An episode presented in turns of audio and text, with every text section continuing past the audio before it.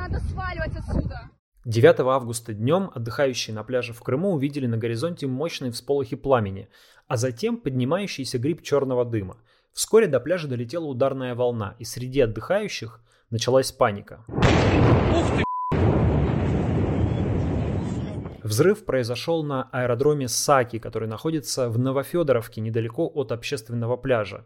И вскоре на подъездах к Крымскому мосту образовались большие пробки. Некоторые отдыхающие поспешили покинуть полуостров, куда докатилась война. Минобороны России утверждает, что в Новофедоровке случайно взорвались боеприпасы и техника не пострадала. Но кадры с места взрыва говорят о другом. В сегодняшнем видео поговорим о том, что известно о взрывах на аэродроме и как случившееся может повлиять на ход войны. Прежде чем продолжим, не забудьте поставить видео лайк и подписаться на канал. Аэродром Саки находится примерно в 60 километрах от Севастополя и приблизительно в 220 километрах от ближайших украинских позиций. Здесь дислоцирован 43-й отдельный морской штурмовой авиационный полк на самолетах Су-24М, Су-24МР и Су-30СМ – Тут пилоты, среди прочего, тренируют посадку на палубу авианесущего крейсера «Адмирал Кузнецов». На аэродроме построена копия палубы этого корабля. На этом спутниковом снимке, сделанном за несколько часов до инцидента, можно насчитать несколько десятков самолетов и вертолетов. Вскоре после взрыва соцсети наполнились фотографиями и видео. Российская пропаганда первое время не могла выбрать нужную реакцию. Телеведущая Маргарита Симонян сначала возмутилась. «Красная линия, где ты?» – написала она, очевидно имея в виду, что Украина этой атакой перешла все границы.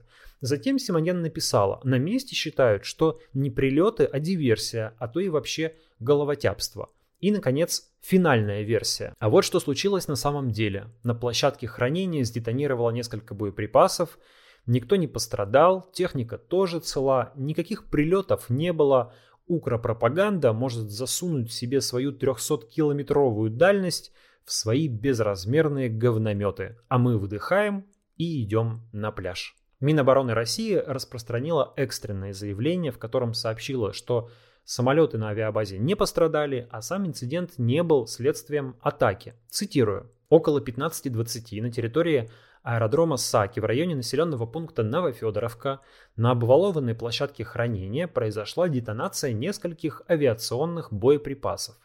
В результате взрыва никто не пострадал. Авиационная техника на аэродроме не повреждена.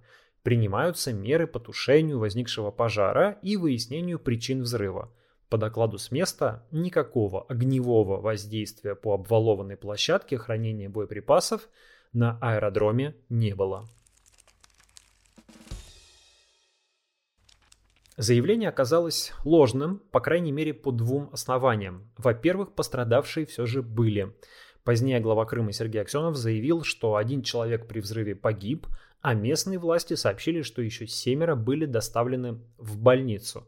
Во-вторых, позднее в соцсетях появилось очень короткое видео, буквально одна секунда, на котором с высокой долей вероятности сняты последствия пожара на этом аэродроме. И на видео ясно виден обгоревший остов как минимум одного самолета. А вот на этом видео демонстрируются последствия взрыва на территории рядом с аэродромом. Вы видите множество сгоревших автомобилей, а один из них буквально насквозь проткнуло железной конструкцией. Вообще, глядя на эти кадры, я сильно сомневаюсь, что на авиабазе обошлось без жертв.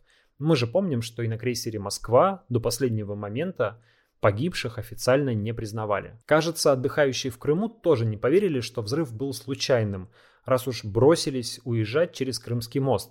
Я вообще, конечно, удивляюсь дальновидности людей, которые летом 2022 года во время войны решили отдохнуть, блин, в Крыму, в 200 километрах от линии фронта. Украинская сторона не стала брать на себя прямую ответственность за взрывы. Президент Украины Владимир Зеленский в своем ежедневном видеообращении сказал, «Сегодня много внимания тематике Крыма. И это верно, потому что Крым украинский, и мы никогда от него не откажемся. Эта российская война против Украины и против всей свободной Европы началась с Крыма и должна закончиться Крымом, его освобождением, сказал Зеленский. Внештатный советник руководителя Офиса президента Украины Андрей Ермака Алексей Арестович дал понять, что в атаке не участвовало американское оружие. Я напомню, что США передали Украине установки «Хаймарс» с условием, что те не будут использоваться для ударов по российской территории. Но непонятно, как это правило действует в Крыму, ведь Украина и большая часть стран мира и США считают Крым не российской, а оккупированной Россией украинской территорией. И все же Арестович говорит, что американское оружие в данном случае не применялось. Он намекнул, что украинский ВПК не стоит на месте и мог разработать и изготовить собственные ракеты такой дальности. Специалисты говорят, что если это была ракетная атака, то Украина могла использовать доработанные противокорабельные ракеты «Нептун», которыми уже потопили крейсер «Москва». Либо, возможно, украинский ВПК смог довести до готовности ракету «Гром-2» или «Грим-2», аналог российского «Искандера», который предположительно может наносить удары на расстояние до 500 километров.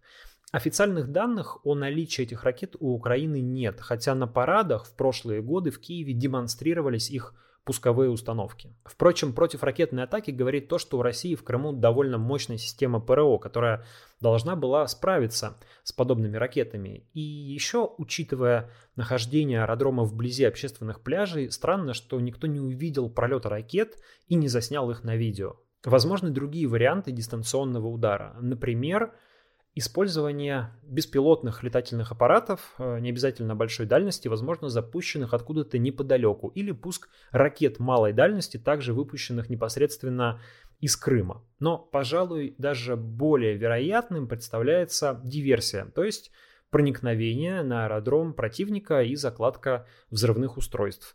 Эту версию, к слову, Алексей Арестович также не исключил. Меня в этом сюжете очень заинтересовало поведение российской пропаганды. Она бросилась почти истерично доказывать, что это ни в коем случае не украинская атака, а просто случайность. Путин превратил Крым в свое сакральное место, в символ своей империи, и удары по этому месту для него особенно болезненны. Угроза потери контроля над Крымом – это прямая угроза потери власти для Путина, поэтому и реакция такая нервная. А реакция россиян, внезапно столкнувшихся с войной прямо во время безмятежного отдыха демонстрирует, как может отреагировать российское общество, поняв, что специальная военная операция вышла из-под контроля. Теперь удары наносятся уже по территории, которую Россия считает своей. Ну, а что вы, собственно, хотели? Посеявший ветер пожнет бурю. В Кремле явно боятся, что панические настроения охватят россиян, и они начнут требовать скорейшего прекращения войны. А Украина прямо говорит, что Прежде чем переходить к переговорам, России нужно нанести несколько тактических поражений, чтобы в Кремле осознали реальность и перестали требовать невозможного.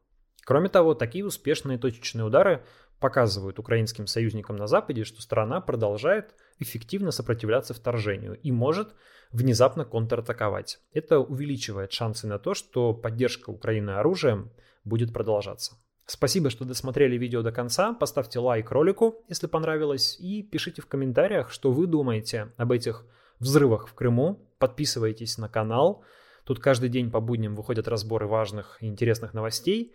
И помогите проекту подписками на Бусти или на Патреоне, а также разовыми донатами. Все ссылки, все реквизиты будут в описании видео. На сегодня это все. Пока.